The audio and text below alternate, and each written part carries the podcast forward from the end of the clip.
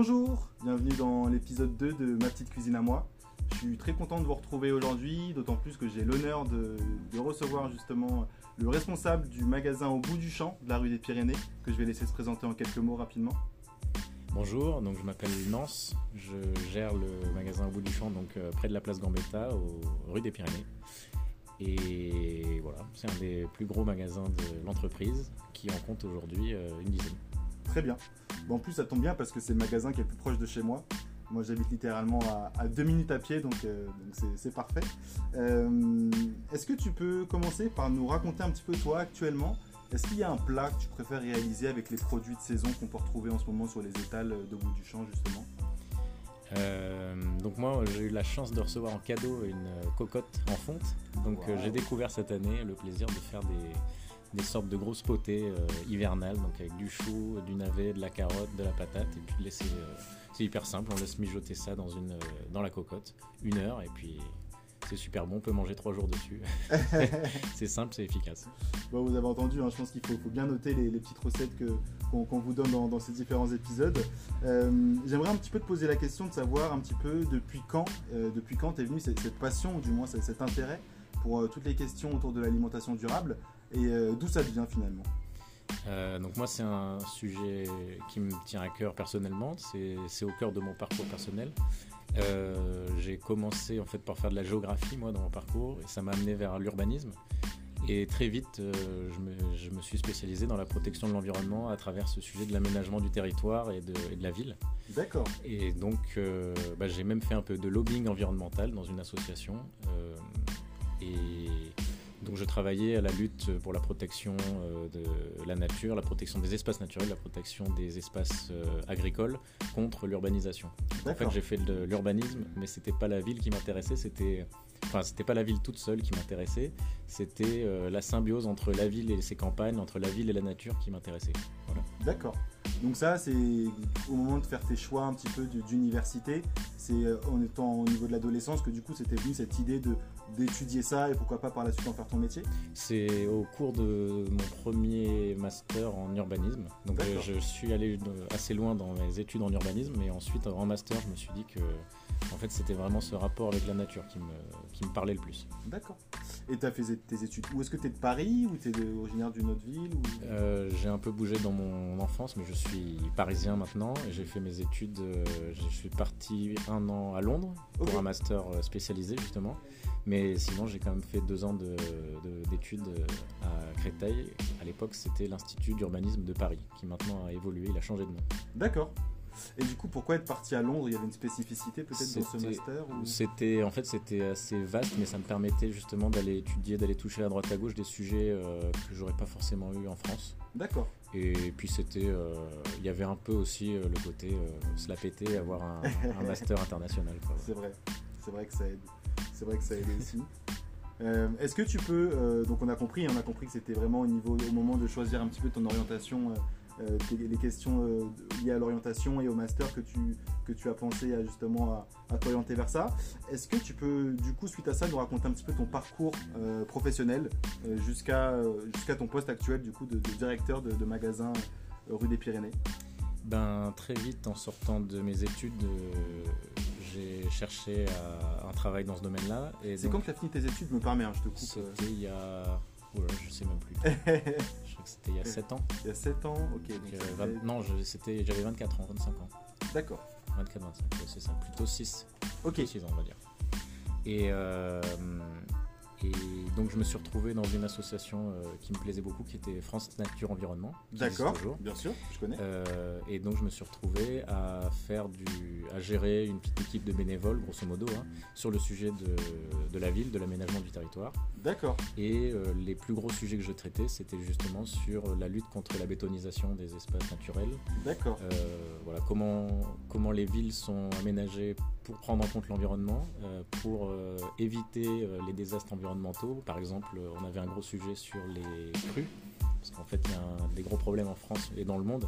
On aménage les bords de rivières n'importe comment, et après, on s'étonne qu'il y a des crues monstrueuses. euh, Et en fait, c'est parce qu'on fait n'importe quoi, on met du béton partout. D'accord. Et sans un peu de terre, sans forêt, euh, l'eau peut jamais s'infiltrer. D'accord. Voilà, C'était un exemple des sujets que je traitais. Donc c'était déjà sur, c'était comme je disais tout à l'heure, L'idée de euh, faire en sorte que la ville prenne en compte la nature, qu'elle vive euh, intelligemment avec la nature plutôt que de s'imposer à elle, de mettre du béton partout et, de la voiture euh, n'importe comment. D'accord. Donc du coup, pour toi, le lien entre préservation de l'environnement, entre urbanisme et alimentation, il était assez évident? Ben, c'était pas un sujet que je traitais directement à l'époque, mais oui, c'était évident. C'était déjà dans ma tête. L'idée, c'était de. S'il fallait défendre les territoires euh, naturels et les territoires agricoles, c'était parce que euh, la ville en avait besoin. C'était pas juste Ouais. euh, protéger les terres agricoles pour les protéger. C'était vraiment dans une relation intelligente entre la ville et la nature qui avait, que, que- que ce travail devait se donner. D'accord. Ok. Et donc, euh, pour revenir à ta question, Bien sûr. du coup, je suis resté là-bas un an, grosso modo, et Ouais. puis mon CDD s'est terminé. Euh, il fallait que j'attende un peu pour savoir si je pouvais être euh, pris en CDI. Et pendant ces mois d'attente, j'ai finalement décidé de ne pas y retourner. La vie de bureau m'avait pas tant plus que ça, Je peux comprendre. Euh, même si le travail que je faisais était hyper intéressant. Mais je ne me suis pas vu euh, reprendre tout de suite. Et Ouais. par le hasard, euh, bah, il me fallait que j'ai un peu d'argent quand même. Bien sûr. Et donc par les hasards de, de ma recherche de travail, je me suis retrouvé chez Bio C'est Bon. D'accord, ok. Et c'est là que j'ai découvert la, la vente. Donc c'était génial d'un côté parce que j'ai pu découvrir quelque chose que j'aurais jamais découvert avec mon parcours euh, personnel. Ouais. Donc la vente, être debout, parler à des êtres humains plutôt que devant un ordinateur, Ouais. euh, réfléchir à qu'est-ce que ça veut dire manger correctement, le bio, qu'est-ce qui est... Cette réflexion sur le bio, le local, ça a commencé là aussi pour moi. D'accord. Et dans la vente en tout cas. Ok. Et puis, par contre, de l'autre côté, euh, Bio C'est Bon, c'était pas hyper facile. C'est une structure qui est, qui est énormissime. Ouais. C'est des fonds euh, qui viennent de très loin, qui sont pas en majorité pas français. D'accord. Euh, c'est une structure où, voilà, j'ai pas envie de cracher gratuitement dessus, Bien mais c'est une structure où l'être humain est pas au centre, quoi. D'accord. Euh, ni le producteur non plus. D'accord, ouais. Donc euh, c'est- c'était pas, je n'ai pas voulu rester très longtemps, mais, mais du coup je me suis dit euh, pourquoi pas continuer euh, dans la vente, pourquoi pas aller chercher quelque chose d'autre. D'accord. Et euh, à l'époque, j'habitais à 300 mètres du magasin où on est en ce moment. Donc, Ok. je- le hasard a fait que je savais qu'un magasin allait ouvrir ici. D'accord. J'ai regardé la structure au bout du champ et puis j'ai postulé. Très bien. Voilà. Et donc du coup, tu as commencé au bout du champ en tant que vendeur aussi En tant que, ouais, en, en- en tant que co-gérant. En tant Donc, que euh, co-gérant. Il y a, a- a que trois sortes de postes différents dans un magasin. Il y a le gérant de la boutique, le co-gérant et euh, les vendeurs. D'accord. Voilà. Très bien. Et donc je suis arrivé euh, trois jours après l'ouverture de ce magasin. Waouh. J'ai le même âge dans, dans, dans l'entreprise que ce magasin. Ok. Ah, c'est fou ça. Ok, très bien. Voilà. Très bien. Et donc du coup, là, ça fait combien de temps Tu nous as dit que tu es... Ça va faire deux ans, un- plus de deux ans, bientôt deux ans et demi. D'accord.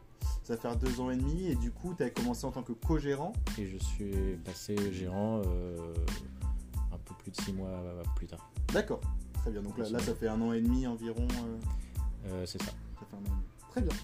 Euh, bah, très bien, merci. Merci pour ce retour un petit peu de- d'expérience. Est-ce que tu peux nous présenter plus en profondeur, si c'est possible, la- un peu la démarche d'au bout du champ, en quoi elle s'inscrit peut-être justement dans, ces, dans les circuits courts, etc.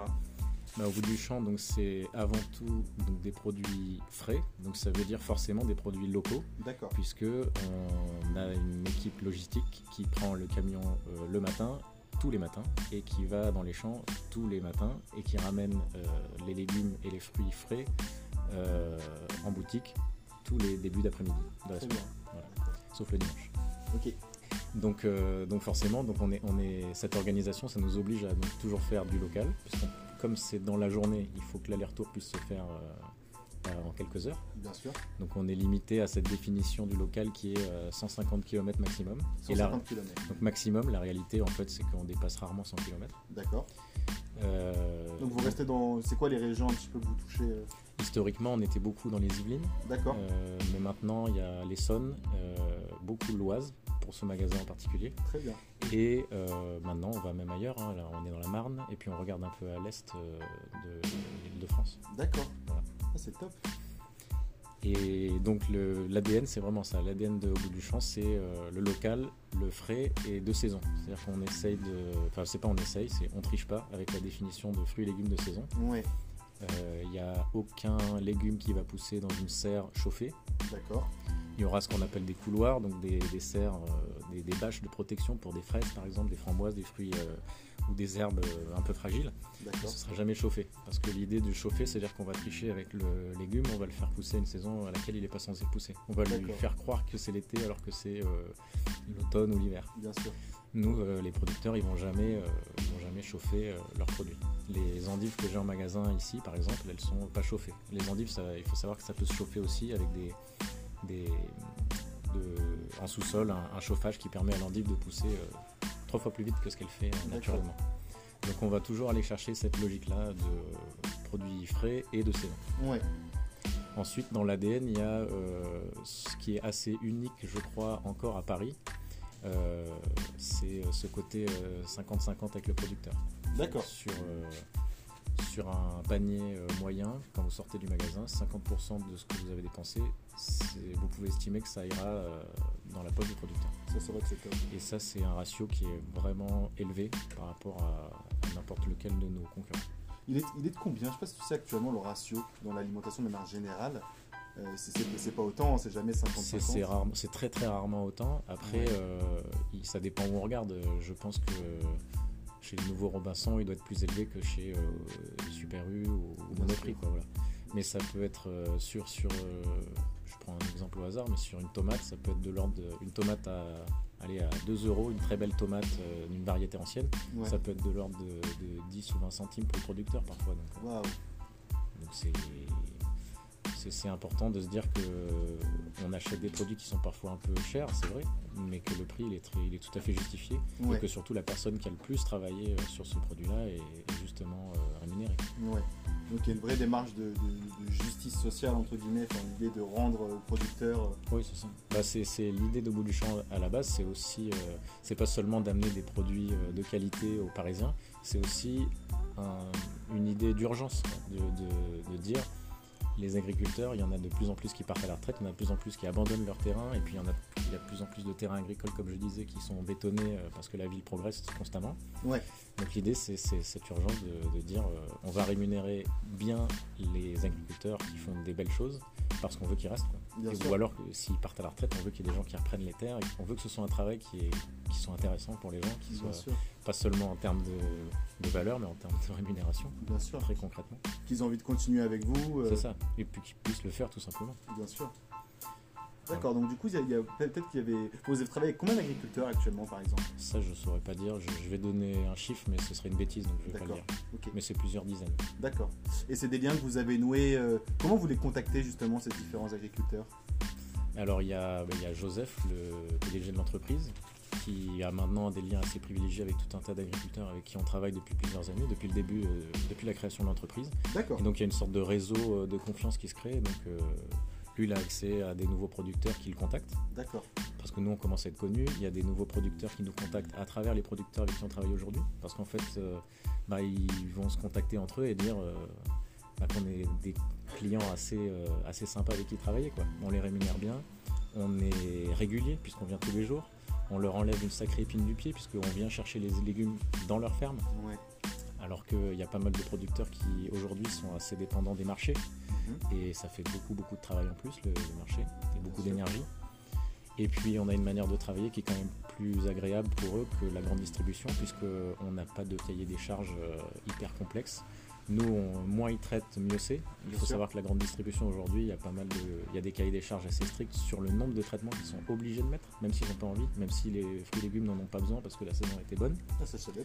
Donc, euh, donc on est assez sympa. Et puis quand il y a des légumes abîmés, on leur dit euh, que la saison est peut-être pas propice à ce légume et qu'il est un peu abîmé, mais on leur a acheté le produit, on le garde, point barre. Là aussi, il faut savoir que dans la grande distribution, euh, souvent les camions vont arriver, les acheteurs vont prendre un échantillon sur 3 tonnes de pommes, je, je, donne un exemple au hasard. Bien sûr. Ils vont prendre un échantillon de 100 kg, ils vont regarder s'ils estiment que les pommes elles sont un peu abîmées ou qu'elles ont des formes bizarres. Sur cet échantillon de 100 kg, ils peuvent dire on n'achète pas et du coup le producteur se retrouve avec 3 tonnes euh, sur les bras. D'accord. Voilà, nous on n'a vraiment pas du tout cette logique-là. Euh, on estime que si, si on a bien aimé le produit au début, on ira jusqu'au bout. Euh, et puis s'il y a des soucis, on arrêtera en cours de chemin, mais c'est pas on les laissera jamais avec 3 tonnes sur les bras, on va les accompagner le mieux possible pour que pour qu'il n'y ait pas ce genre de soucis et puis pour que eux ils aient pas euh, des, produits euh, qui leur restent. Et puis du coup une perte de temps, une perte d'énergie, une perte d'argent euh, énorme.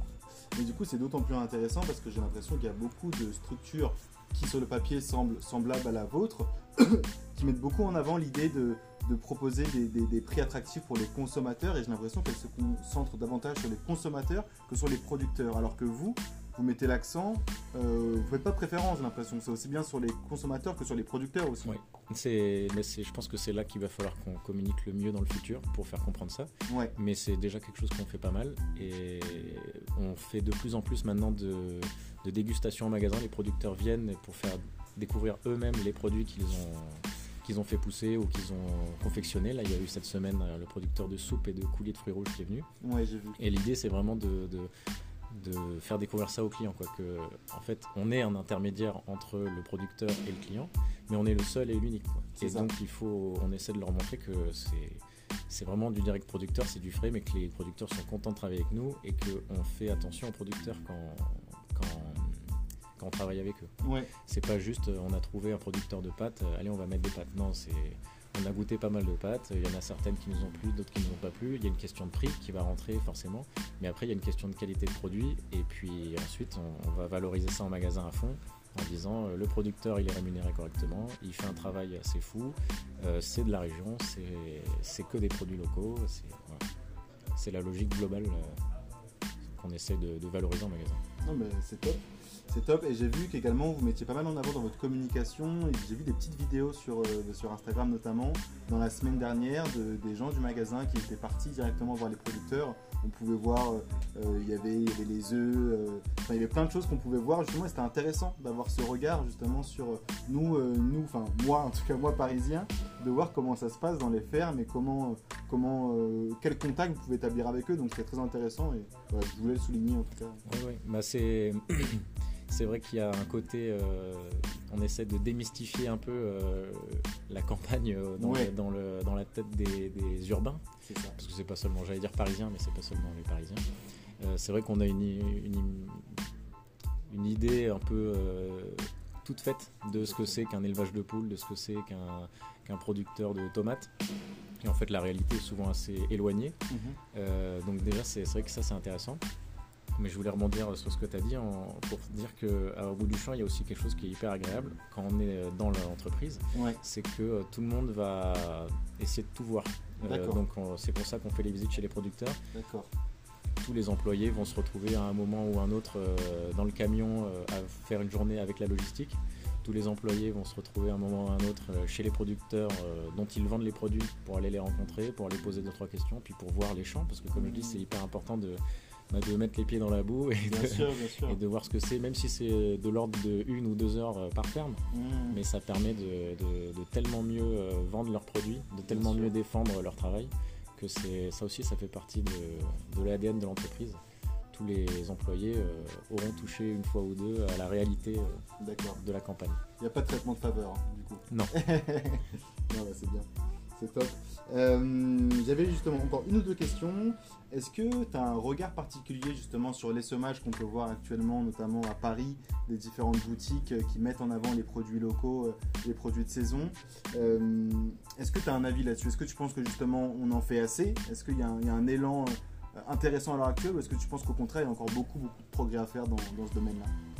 Alors forcément, ce que je vais dire, ce sera un avis personnel parce que déjà, j'ai pas fait de benchmark particulier. Bien sûr, Et puis, euh, je ne me, je me permettrai pas de, de parler au nom de Au bout du champ. bien sûr, Mais euh, moi, je pense que c'est hyper positif.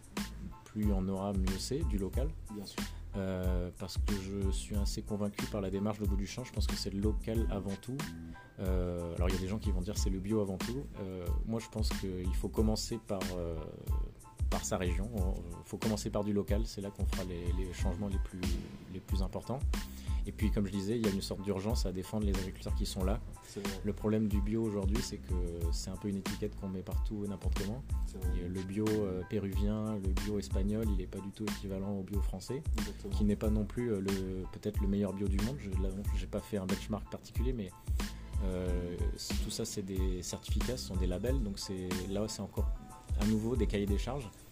Moi je préfère euh, me dire qu'on défend l'agriculteur dans son travail aujourd'hui, on lui permet de continuer à exister, et ensuite on l'accompagne, euh, et ça prend plus de temps c'est sûr, mais ensuite on l'accompagne sur euh, des manières de faire plus saines, plus propres, plus durable. il faut d'abord être sûr qu'il puisse continuer à exister, ce, monsieur ou cette dame, et ensuite on, lui donne les outils. Donc je pense que c'est d'abord le, local, et ensuite on, avance sur le bio. Donc je pense que l'essaimage de, des petits magasins à Paris sur toutes ces petites enseignes de fruits et légumes, pour moi c'est hyper positif. Il faut savoir qu'il y a un siècle, c'était il y avait un, nombre de, magasins comme le nôtre euh, assez inimaginable pour nous euh, dans Paris. Euh, il y avait des halles et tout ça, c'était quasiment que des produits locaux. Donc en fait, je pense qu'on revient à, du bon sens. Quoi. on ne retourne pas dans le, dans le temps pour faire comme si c'était mieux avant. C'est juste qu'il y, y, avait du bon sens. Et on retrouve un peu ce bon sens-là. Je suis plus pour euh, qu'il y ait des magasins au bout du champ ou des, en tout cas euh, des fruits et légumes locaux euh, tous les 20 mètres que des opticiens ou, des assurances. Je ne peux que partager, que partager ton point de vue. quels sont un peu les prochains défis peut-être qui attendent au bout du champ? Est-ce que tu as, cette vision-là? Est-ce que vous avez des grandes dates pour cette année prévues Peut-être une nouvelle boutique ou le fait justement de faire venir des producteurs directement dans, dans votre enseigne? Euh, là, au mois de mars, si tout se passe bien, il y a une boutique qui va ouvrir. D'accord. Euh, dans le nord de Paris. Ok. Je sais, sais pas si j'ai le droit de donner le, nom de la rue, mais en tout cas, ça va être assez proche. Il y a une nouvelle boutique. Super.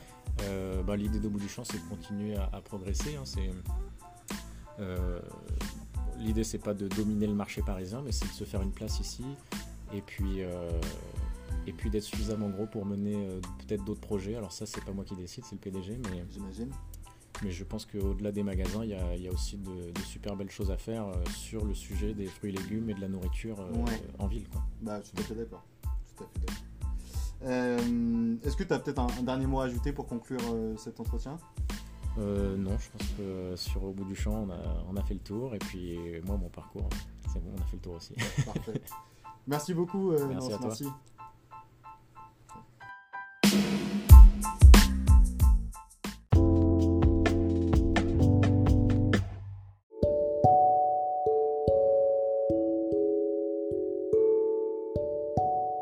L'épisode 2 de mon petit podcast est terminé. J'espère qu'il vous a plu. Si c'est le cas, n'hésitez pas à en parler autour de vous. On se dit à très bientôt. Ciao, ciao.